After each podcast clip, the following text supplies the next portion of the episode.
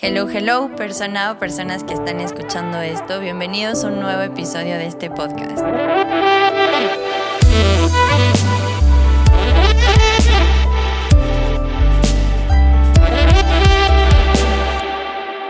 El día de hoy queremos hablar de la culpa, por lo que a continuación escucharán una pequeña reflexión acerca de ella.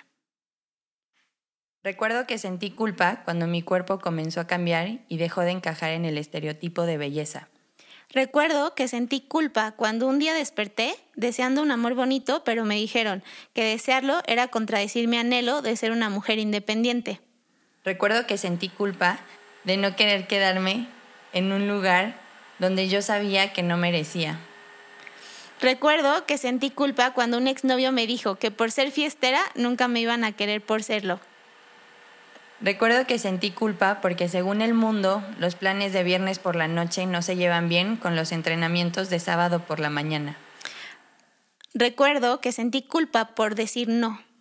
Recuerdo que sentí culpa cuando estuve en desacuerdo con mi familia y amigos por querer cosas diferentes. Recuerdo que sentí culpa por tener habilidades distintas a las de mis compañeros de clase. Recuerdo que sentí culpa cuando escuché por ahí que decir lo que sentías significaba ser una intensa. Recuerdo que sentí culpa cuando comí un pedazo de pastel y un familiar me dijo que me veía más cachetoncita.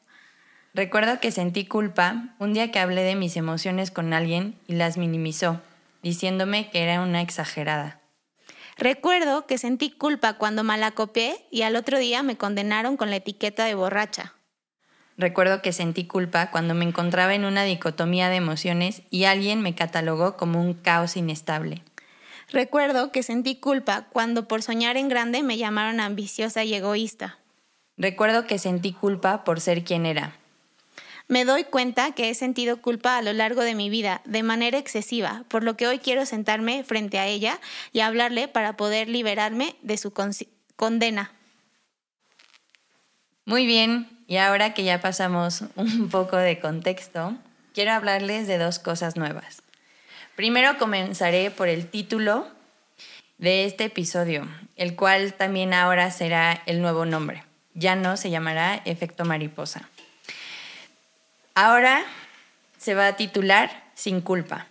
El nombre se cambia porque creo que si hay algo que todos tenemos en común es este sentimiento y a veces incluso en las mismas situaciones, en las mismas áreas, en, relaciones o en distintas áreas de nuestra vida. Y a veces esta culpa no nos permite disfrutar, continuar o vivir en plenitud.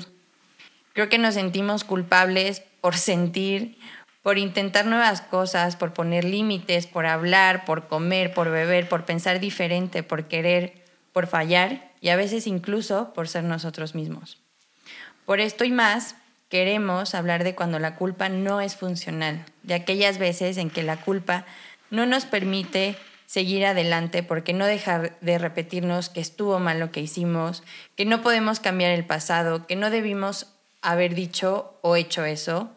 Y queremos normalizar hablar de este sentimiento para poder sentirlo, vivirlo y dejarlo ir para aprender a vivir sin culpa. Y hablo en plural porque el día de hoy tengo a una invitada, quien también ahora en adelante será host de este podcast. Bienvenida Alma, quiero que nos cuentes un poco de ti. Hola, yo soy Alma, soy nutrióloga y fundadora de Holy Health. Tengo 25 años y también me gusta hacer ejercicio. Eh, mis deportes favoritos son el CrossFit y el fútbol. En consulta me ha tocado ver todo el tiempo eh, la culpa de mis pacientes, la culpa de no tener un cuerpo perfecto, de haber comido cosas malas, y esto lo digo entre comillas, porque sabemos que no hay cosas malas ni buenas. Importa mucho el contexto de cada persona.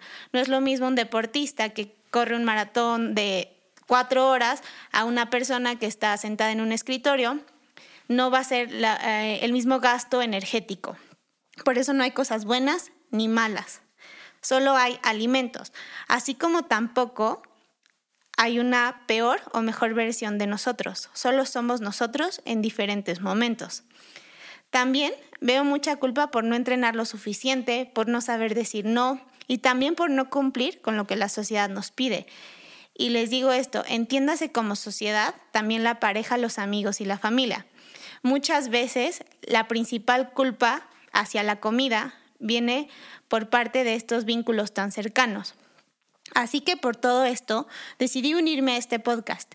Mi amor por la nutrición es tan grande que decidí hacerlo mi filosofía de vida disfrutar sin satanizar. Y no solo hablo de la comida. A través de mi voz, quiero compartirles mi experiencia, mis conocimientos, para que podamos encontrar ese balance en este caos llamado vida. Y bueno, muchas gracias por tu presentación. Ahora yo me presento de nuevo. Soy Jimena, su otra host.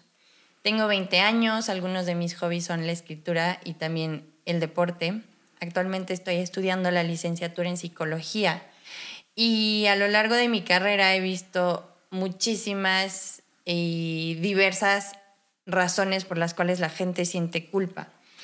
Y juntándolo con mis experiencias de la vida cotidiana y también de lo que he tratado en terapia, poco a poco yo también me he ido liberando de estas ataduras, de estas cadenas de la culpa, por lo que me encantaría compartirlo porque creo que a veces cuando escuchas a alguien cercano a ti hablar de temas de los cuales a veces son temas que a veces todo el mundo pasamos o situaciones que sentimos, frustraciones, sin embargo no las platicamos y cuando escuchas a alguien cercano a ti hablar de ellas, hasta te sientes liberado. Creo que la culpa es casi casi omnipresente se encuentra en cualquier situación, ya sea amorosa, alimenticia, deportiva, social, emocional, familiar, personal, sexual, incluso de borracheras y mil más. Y por eso fue que decidimos cambiarle el nombre al podcast y ahora ser dos. Así que queremos tratar temas que integren la nutrición y la psicología, porque nos hemos dado cuenta de lo importante que es que se visibilicen juntas. Pero no se preocupen, no todo va a ser teórico ni informativo. También vamos a hablar de nuestras experiencias personales. Creo que, lo repito, a veces no nos atrevemos a hablar de ciertas cosas, pero cuando vemos que alguien cercano a nosotros las habla, hasta sentimos cierto alivio y queremos ser incluso ese puente para tratar ciertos temas y transmitir esa confianza. Ahora sí, el primer episodio de hoy, ya que escucharon la introducción y un poco de lo que vamos a estar hablando. Hoy queremos tratar un tema muy especial que es cómo comer sin culpa. Decidí hacer una encuesta en Instagram acerca de ciertas preguntas, todas enfocadas a la comida. Y basado en lo que contestaron, nosotros también queremos hablar desde nuestras experiencias de nuestra vida personal y desde un punto de vista de alma como nutrióloga y mío, em, un poquito de lo que he visto en mi licenciatura de psicología. Así que la primera pregunta que realicé es, ¿alguna vez te has sentido culpable por comer? El 63% de la gente contestó que sí y el 37% contestó que no. Ahora, Alma, tú, ¿Alguna vez te has sentido culpable por comer? Sí, pues yo creo que esto, y es algo que he visto mucho en consulta y creo que a todos nos ha pasado, como lo mencionaba, esta culpa muchas veces viene de nuestros padres, de nuestros hermanos, de nuestros amigos. ¿Por qué? Em, porque son con los que más convivimos. Entonces, desde chiquitos nos enseñan eh, que tomar refresco es malo, que las galletas son malas y a veces nos prohíben tantas cosas que queremos eh, por la misma, por los mismos límites queremos comerlos. Entonces, eh, también podemos escuchar a nuestros papás. ¿Cuántas veces no han escuchado a sus mamás estar a dieta? Es que estoy gorda, es que nunca bajo de peso, o yo cada que iba a las casas de mis amigas a comer, generalmente las mamás estaban consumiendo otra cosa. ¿Por qué? Porque siempre querían estar a dieta y no siempre bajaban de peso, pero siempre era este estereotipo de tengo que tener un cuerpazo, tengo que bajar de peso, la tortilla es mala. Entonces, si desde chiquitas nos meten esa etiqueta y chiquitos, pues cuando crecemos creemos que el comer es malo, que comer una tortilla es malo, que tomar refresco es malo. Y yo creo que desde ahí viene esa culpa. Yo igual, nunca pude hacer como tal una dieta, a pesar de que soy nutrióloga, pero a veces, em, no sé, iba a ir a la playa y decía, ay, no, pues tengo que comer mejor para verme bien en bikini. y no lo hacía, o sea, de que no comía tal vez lo más saludable, pero eh, me venía esta culpa de, ay, tendría que estar comiendo saludable. ¿Por qué? Porque eso es lo que decían mis amigas, decía mi mamá cada que tenemos que ir a la playa. Entonces yo creo que esta semillita de culpa la siembran estos vínculos tan cercanos desde chiquitos. Sí, yo coincido igual muchísimo en eso. O sea, creo que siempre está como, creo que, como dicen, la cultura de la prohibición a veces incita más a que se, se cometa eso. O sea, cuando te dicen, no tomes coca.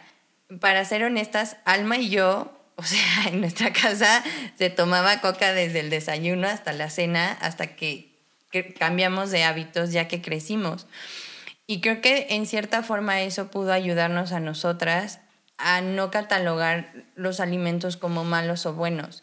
Sin embargo, nosotros teníamos por esta parte, eh, escuchábamos siempre a mi mamá de que es que estoy a dieta y nunca comía tortilla, o sea, comía de todo menos tortilla o sus aguas raras, ¿no?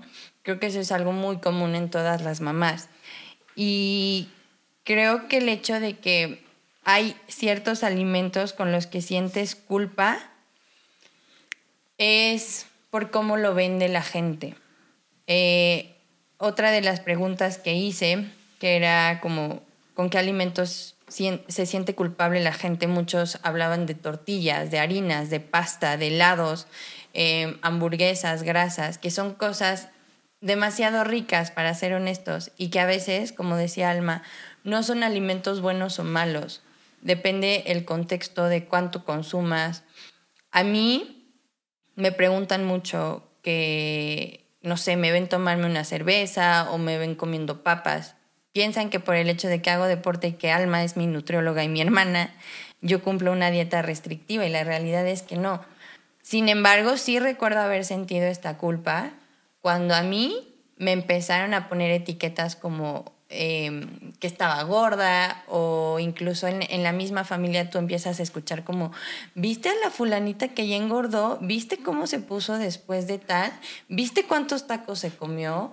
Entonces, de, todos esos comentarios que a lo mejor no son dirigidos especialmente para ti, inconscientemente tú los vas escuchando y los vas absorbiendo como si fueran para ti. No sabes qué peso van a tener, tal vez tú lo escuchas a los 3, 4 años y de grande, a los 15, en plena pubertad, no sé, a los 11, 12, empiezas con estas ideas también de, ok, ahora entiendo por qué mi mamá siempre estaba a dieta todo el tiempo, ¿no?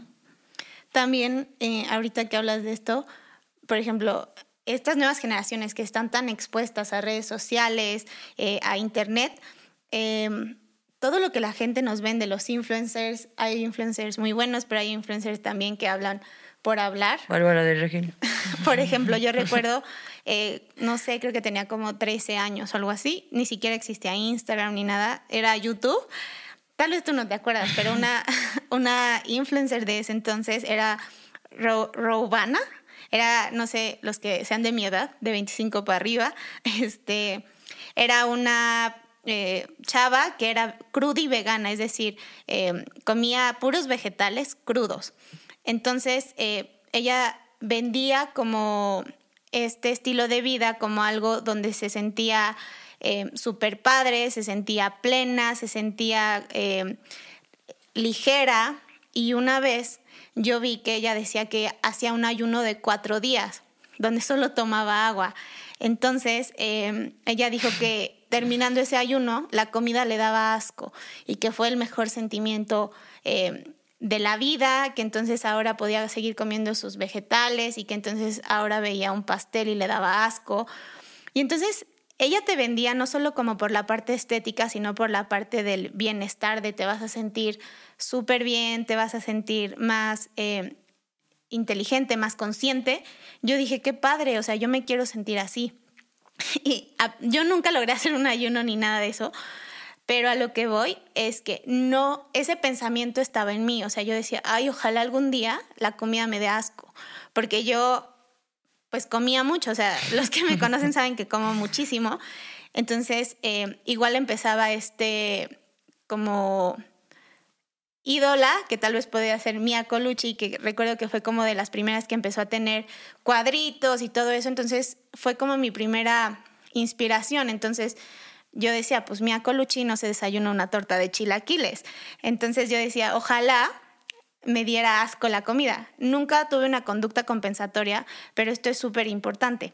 No porque no vomites, no porque no hagas ejercicio en exceso, significa que estás libre de desarrollar un TCA, un trastorno de la conducta alimentario. Ahora, si yo hubiera estado em, tal vez un poquito... Em, más inocente o que hubiera tenido problemas en casa, que hubiera sufrido bullying en la escuela o que tal vez hubiera tenido sobrepeso, Tal vez mi solución a todos esos problemas en ese momento hubiera sido el ayuno que me sugirió Rowana o Rowana, no me acuerdo. Y entonces eso no solo se hubiera quedado en un ayuno, hubiera podido evolucionar a un trastorno y pues quién sabe si, si seguiría aquí o cómo sería mi vida. Y eso es algo súper importante, que no porque no vomites no significa que estás bien. Y siento que eso pasa muy seguido en todas las personas dicen, no, o sea, yo estoy bien, pero en realidad tienen estos pensamientos que pues no son saludables. Sí, o sea, y también yo creo que ahí entra mucho la parte de, por ejemplo, tú tocabas el tema de Mia Colucci. Mia Colucci, para los que no sepan, es Anaí. Y Anaí, eh, ella tuvo bulimia, eh, lo ha contado en entrevistas y también la, la gente era muy cruel con ella, el, el humor era muy negro, no respetaron esa esa patología que ella tuvo. Y a lo que voy es que físicamente se veía bien, físicamente se veía como una persona delgada, una persona marcada, una persona deportista. Eh, mentalmente no lo estaba. Y creo que ese es como otro tema, otro punto que es, a veces están como estos estereotipos de que si estás gordito o gordita, eh, no estás saludable. Y si estás flaco, sí.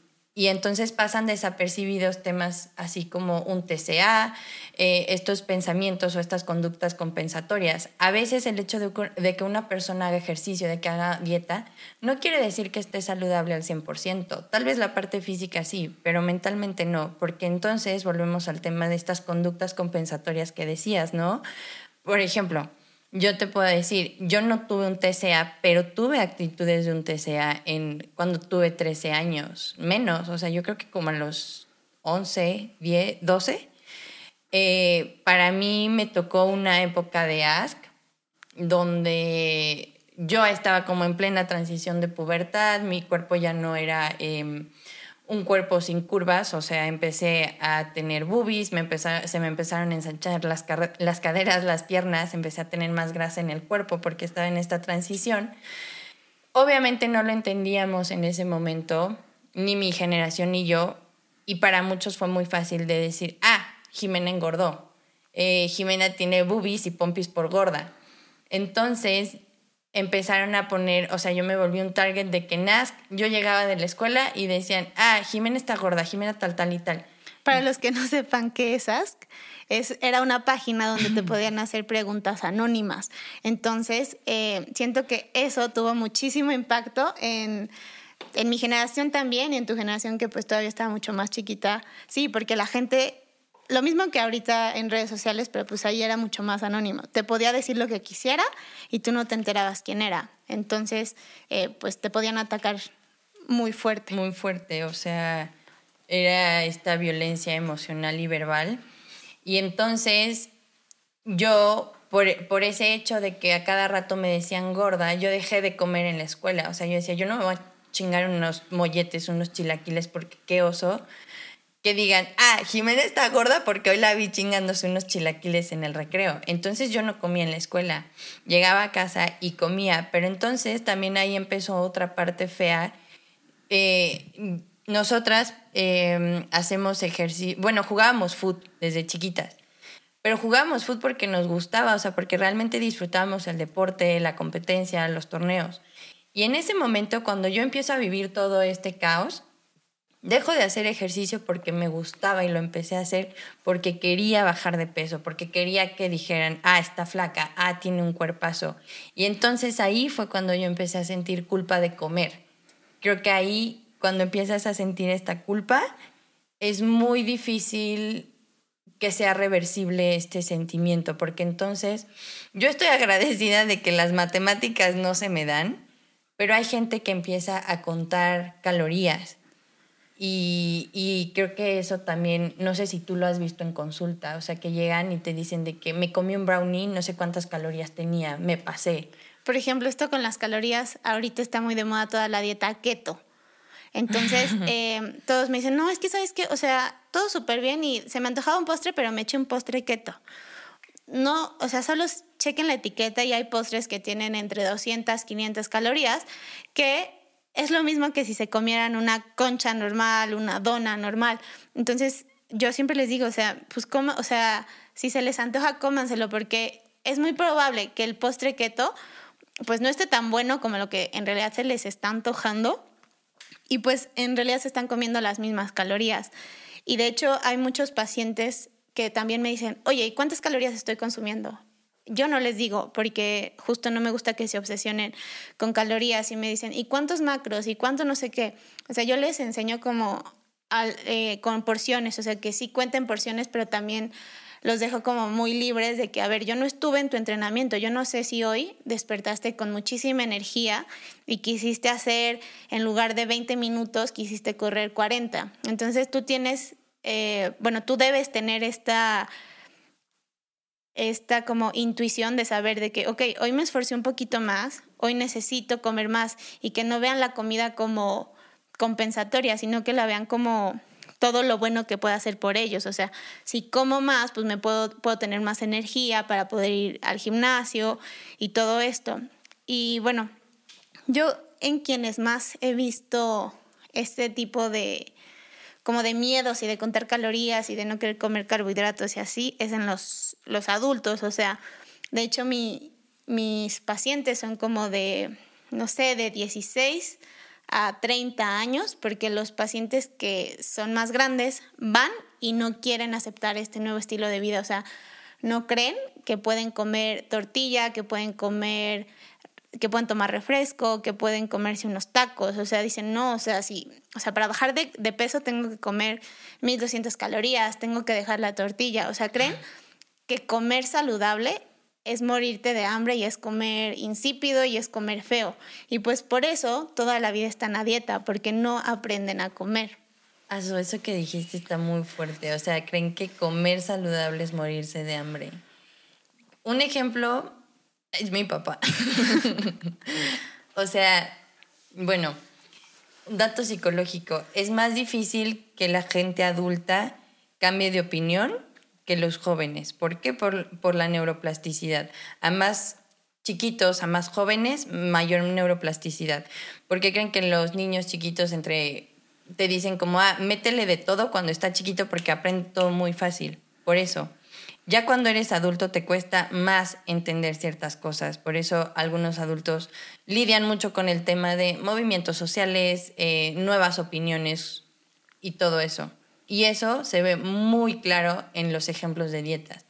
Mi papá es uno de esos ejemplos, es como un dogmático de que por más que le intentamos explicar como, oye, puedes comer, o sea, no necesitas hacer solo una comida al día, no necesitas quitarte la tortilla, quitarte el pan. Mi papá ve que nosotras estamos comiendo todo el tiempo y, y no cantidades chiquitas, o sea, cantidades grandes de tacos, quesadillas, lo que sea. Y él como que no logra entender cómo es que funciona toda esta situación. Ves, no sé, un abuelo, una abuelita o, no sé, con tus tíos y tus tías, siempre van a estar pidiendo pechuga asada, verduras asadas, la mayoría del tiempo, porque es como igual con la cultura que vivieron, es la narrativa con la que han crecido de que morirse de hambre es estar saludable. O sea, y, y ven, no sé, comer algo rico como un lujo, cuando comer no debería ser un lujo, deberías, es una necesidad y debería tratarse como tal. Sí, además, em, por ejemplo, bueno, lo de plasticidad es como esta flexibilidad que tienen las personas para poder aceptar los cambios. Y, y sí, o sea, a mi papá pues le puedes decir, y también creo que vean a sus papás, eh, les digo, no, no les gusta comer carbohidratos, son los que más hacen la dieta keto. Si les dices para bajar de peso, vete a hacer fuerza, ejercicios con pesas, vete a CrossFit, vete a TRX o algo así, y no lo creen, o sea, ellos creen que irse a correr dos horas es lo que los va a ayudar a bajar de peso y en realidad no. Y por más que se lo explicas y le dices, y o sea, por ejemplo, nos ponemos de ejemplo, pues no lo, no lo logran entender y les cuesta demasiado cambiarse como ese chip. Y por ejemplo, tú, o sea, basado en lo que has visto en consulta, ¿tú qué crees que es como lo que desencadena la culpa? O sea, ¿tú crees que es como un factor, mm, un factor social o un factor, no sé? Pues sí, o sea, puede ser, o sea, social de que justo esto también pasa mucho con niños. Em, siempre se recomienda que cuando coman estén en un ambiente em, cálido, en un ambiente contento, donde no haya distracciones. ¿Por qué? Porque si no los niños asocian ese momento de la comida a un momento triste. Entonces es cuando les dices, es que hay que comer, y el niño tal vez no quiere comer porque sabe que en ese momento es cuando su papá y su mamá pelean, cuando regañan a su hermano o hermana mayor porque eh, se peleó en la escuela, porque sacó malas calificaciones. Y entonces esas cositas eh, también va generando un trauma. Tal vez no em, como por esta culpa de voy a engordar, sino porque simplemente la comida me genera un malestar.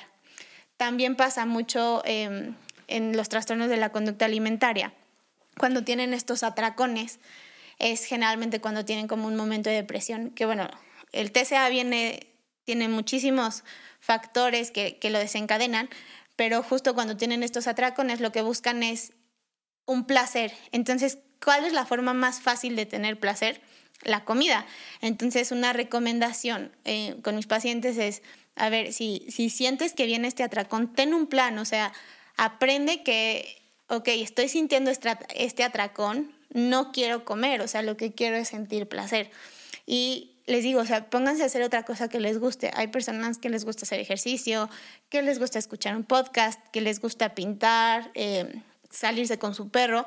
Entonces, eso es también algo que yo he visto que funciona bastante. O sea, como que la comida también te genera otro sentimiento y también el contexto social. O sea, los deportistas, que son las personas que más azúcar pueden comer, que más calorías pueden comer, son los que más miedo le tienen, porque la sociedad nos ha dicho que comer panditas, que comer manguitos enchilados, que comer, que tomar Powerade, que comer, comer Oreos. Oreos, Nutella, que eso te va a poner gordo, que eso es malo para tu salud.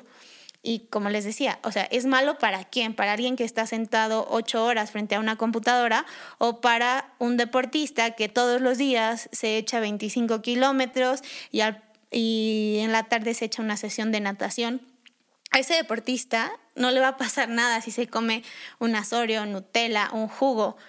Entonces importa mucho como el contexto social también, pero bueno, dentro de este, pues la parte familiar, los amigos, etcétera. Y ahorita que dices eso, igual, entre otras de las preguntas que hice fue acerca de que, de si estas personas que habían sentido culpa lograban identificar cómo o por qué, de dónde surge. O sea, em, puse, ¿has identificado por qué te sientes así? ¿Alguna frase o alguna experiencia? yo tengo muy marcado lo que les conté y por eso lo puse así como frase o experiencia. Muchos empezaron a poner, la mayoría, por mi familia. Comentarios de mi familia, comentarios de mi mamá, comentarios incluso de las parejas. Creo que eso también está súper cañón porque no sabes el peso que el comentario de una persona a la que tú amas pueda tener en tu vida. Yo recuerdo mucho, eh, tuve un exnovio que le molestaba mucho que mi cuerpo fuera más fuerte que él. O sea, físicamente yo era más fuerte que él. Y me decía como, ay, ya no vayas a CrossFit. Incluso hacía cosas para que yo dejara de ir a CrossFit. De que, oye, vente a mi casa y yo te llevo a tu clase de CrossFit a las 8. Y así yo de que siete y media, oye, ¿ya me llevas? Ay, es que no tengo quien nos lleve. Y así, o sea, me lo hizo varias veces. y después era como, es que ya no vayas, te estás poniendo muy fuerte, te estás poniendo muy espaldona. En ese momento a mí me gustaba mi cuerpo y era como, no me importa, o sea, yo estoy disfrutando el ponerme fuerte, el sentirme así como mamadísima de que puedo cargar un garrafón y lo que quieras. Pero sí te puedo decir que en algún punto llegó a hacer que yo pensara dos veces como el, no, maneta, me estaré poniendo muy fuerte. Y eso a mí me lo dijeron, ¿no? Tal vez sería un cumplido. Pero entonces, ¿qué tal si a otra persona le dijeron, deberías de bajar de peso porque yo no quiero estar con un gordito o una gordita? O que tu mamá te dijera, ay, mijita, ya bájale porque ya bájale a los tamales porque te ves fea. Creo que eso está muy cañón porque el primer contacto con el mundo que tienes es la familia. Y está más cañón que el común denominador en todos sea, sea la familia quien ha inculcado esa semilla de culpa en torno a la comida. Yo creo que, eh, por ejemplo, ya viendo esto y además hay muchísimos estudios, eh, podemos, eh, para las futuras generaciones, las futuras mamás, los futuros papás, empezar a trabajar en esta relación con la comida. Este, por ejemplo, eh, ahorita Camila Cabello, este, Selena Gómez, Demi Lovato, o sea, todo esto se está haciendo mucho más visible y están rompiendo con estos estereotipos de el cuerpo perfecto, sin celulitis, sin estrías.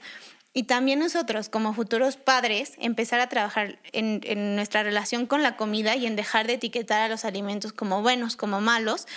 Y también eh, dejar de decirnos comentarios feos. O sea, porque yo creo que todos alguna vez hemos escuchado a nuestras mamás, a nuestros papás, a nuestros hermanos, ay, es que ve, yo estoy gordo, estoy hecho una vaca, eh, parezco ballena. ¿O viste a fulanita? ¿Qué le pasó? parece tamal mal amarrado. Este, todo este tipo de comentarios, ok, dan risa, pero no se dan cuenta que eso normaliza el hecho de sentirte que, ok, si estás delgado, estás bien, pero si estás gordito, no, o sea, ya es, bye, el fin del mundo. Entonces, pues como futuros padres, empezar a trabajar en este tipo de comentarios, aunque suenen muy inocentes, dejar de hacerlo frente a los niños chiquitos, porque eso se les queda, o sea, es, estamos mandando un mensaje de que si estás gordito, eh, se van a burlar de ti, no te van a querer. Sí, o sea, como que impulsar este movimiento de, bueno, yo, está el body positive, ¿no?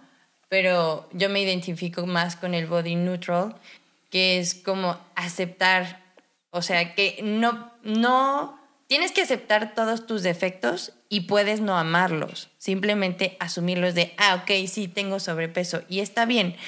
No por eso soy menos guapa, guapo, no por eso me van a querer más, me van a querer menos, no por eso merezco estar en una relación fea. O sea, como que alimentar este autoestima y fomentar este, esta unión, esta visibilización y, cambiar de perspectiva. O sea, como que de verdad mostrar em, gente nueva, gente que tenga también como este mismo pensamiento. Yo creo que está padre que nuestra generación ya esté viendo estos cambios. Yo creo que redes sociales ahorita ya son como el, Antes el medio de comunicación era la tele, ¿no? Y el comercial de fulanita, no sé, tomándose unas pastillas, usando tal faja o así. Redes sociales son lo de ahorita. Yo soy adicta a Instagram y creo que así como yo hay muchas personas. Y así como Instagram puede ayudarte a, a muchas cosas, o sea, a conocer a nuevas personas, también puede perjudicarte en muchos sentidos pero creo que está padrísimo que nuestra generación, nuestra generación esté despertando en ese aspecto y haya morras eh, mostrándose con lonjas, con estrías, con celulitis. No sé en la parte, por ejemplo, de hombres, que como role models haya, pero estaría padre que los busquen y que los compartan. Yo en lo personal les comparto dos cuentas que a mí me han ayudado muchísimo, que es eh, la cuenta de Areli Arechiga, ella trata muchos temas de amor propio, de esta diversidad de cuerpos, y otra que es una psicóloga que se llama Camila Lavalle. Ella también trabaja con Body Positive, pero también trabaja con temas de sexualidad, lo cual también siento que está padre porque es hablar de otro tema tabú, de otro tema diferente. Y por ejemplo, ahorita que mencionaba lo de los hombres, que tal vez no se escucha mucho, porque es como, ah, las mujeres son las que quieren el cuerpo perfecto y así. Los hombres que son gays o que son trans también necesitan cumplir este estereotipo y son, em, no recuerdo el porcentaje, pero en Estados Unidos son una gran parte de los que tienen TCAs, personas con una orientación sexual em, homosexual o trans. Y por ejemplo, las, porque sienten esta presión que sentimos las mujeres de quiero estar guapa para que el güey se fije en mí, quiero estar delgada, quiero estar no sé qué. Entonces, cuando tú te vuelves, bueno, cuando eres gay, eh, los hombres necesitan cumplir también con esta expectativa de quererle eh, pues también satisfacer a esto de manera inconsciente. O sea, no estoy diciendo de que hay uno es el hombre y otro es la mujer. No, o sea, simplemente es por el hecho de, de ser hombre, inconscientemente tú quieres cumplir ese, ese, se me fue la palabra, estereotipo, ese estereotipo.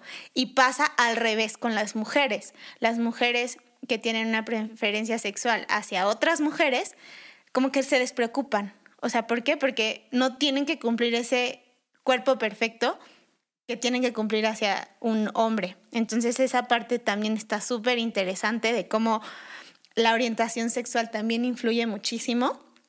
Y bueno, eh, para retomar un poquito lo que dijiste y también concluir, hace poquito yo subí un post a Instagram que decía, yo amo, es un ejemplo, ¿eh?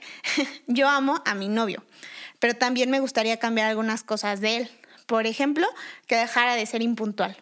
Pero eso no significa que no lo ame. Lo mismo pasa con nuestros cuerpos. Podemos amarlos, pero también queremos cambiar algunas cosas y eso también está bien. Entonces, aceptar no significa echar flojera y, como dicen, no hacer ejercicio y, em, como potenciar la obesidad y las enfermedades. No, o sea, simplemente es aceptar y empezar a trabajar con lo que tengamos. Y si queremos ser mejores, pues también empezar a trabajar en eso. Yo lo que, lo que agregaría a esto es que, buscáramos identificar de dónde viene este sentimiento de culpa. Al final de cuentas también es una conducta, el pensar es una conducta. Lo cual, lo que yo veo en psicología, yo tomo una terapia cognitivo-conductual que se trabaja el ABCDE. Y es, ¿qué pasa? ¿Cuál es la situación? ¿Cómo me siento? ¿Cómo me siento físicamente, emocionalmente? ¿Qué pasa por mi cabeza? ¿Qué pienso? ¿Y qué es lo que hago? A veces lo que infla la culpa eh, son estos pensamientos irracionales que tenemos. A veces es, ok, me voy a comer un pastel, lo disfrutas, pero la culpa viene después. Y si no me lo hubiera comido, y si ya echa a perder todo mi avance, y si mañana no puedo hacer ejercicio, y si me comí 5.000 calorías que no debía, ok, no tienen sentido. Estás o adivinando o estás catastroficando una situación que todavía no sabes si va a pasar. Te comiste un pastel, no mataste a alguien, lo disfrutaste, qué bueno, déjalo pasar, ya, pasado, pisado, y replantearnos esta em, relación que tenemos con la comida, cuidar eso y nutrirnos, no solo em, físicamente, no solo de alimentos, sino también nutre tus vínculos afectivos, tus relaciones sociales, qué consumes, qué lees, qué ves, qué escuchas consume todo para que sea de una manera, em, ¿cómo se dice? Más orgánica. Una manera más orgánica y saludable. No solo consumas para verte bien, como físicamente. Y pues no sé qué otra cosa quieres agregar. Pues en resumen es que busquen cosas que alimenten su cuerpo, su mente y su espíritu y que si se detectan con estos pensamientos o estas conductas, como les digo, tal vez no vomitan, pero tal vez todo el tiempo sienten culpa, eh, tal vez todo el tiempo están criticando a las personas por, ay, mira, está bien gordita, ay, mira, está bien gordito, ay, mira, no sé qué. Empiecen a ver, como decías, de dónde viene ese sentimiento y empiecen a trabajar en él, porque van a empezar a descubrir muchísimas cosas y no precisamente viene eh, de la comida este trauma. Ahora, Por último, eh, una de las últimas preguntas que hice fue, ¿qué te gustaría escuchar o decirte a ti mismo para dejar de sentir culpa?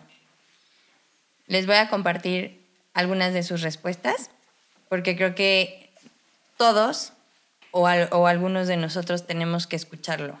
Tal vez no de nuestra propia voz, pero es diferente cuando lo escuchas de alguien más. Así que les voy a leer algunas.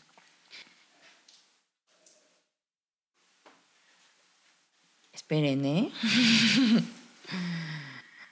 me gustaría decirme que es válido comer lo que me gusta, que la vida es muy corta para privarme de todo. Me gustaría saber que no necesito ganarme la comida, pues no es un castigo. Me gustaría entender y comprender que ningún alimento es malo y que no tengo por qué satanizarlos. Me gustaría que vivan y dejen vivir cada quien con su cuerpo. El amor existe dentro de ti y tienes que alimentar ese amor.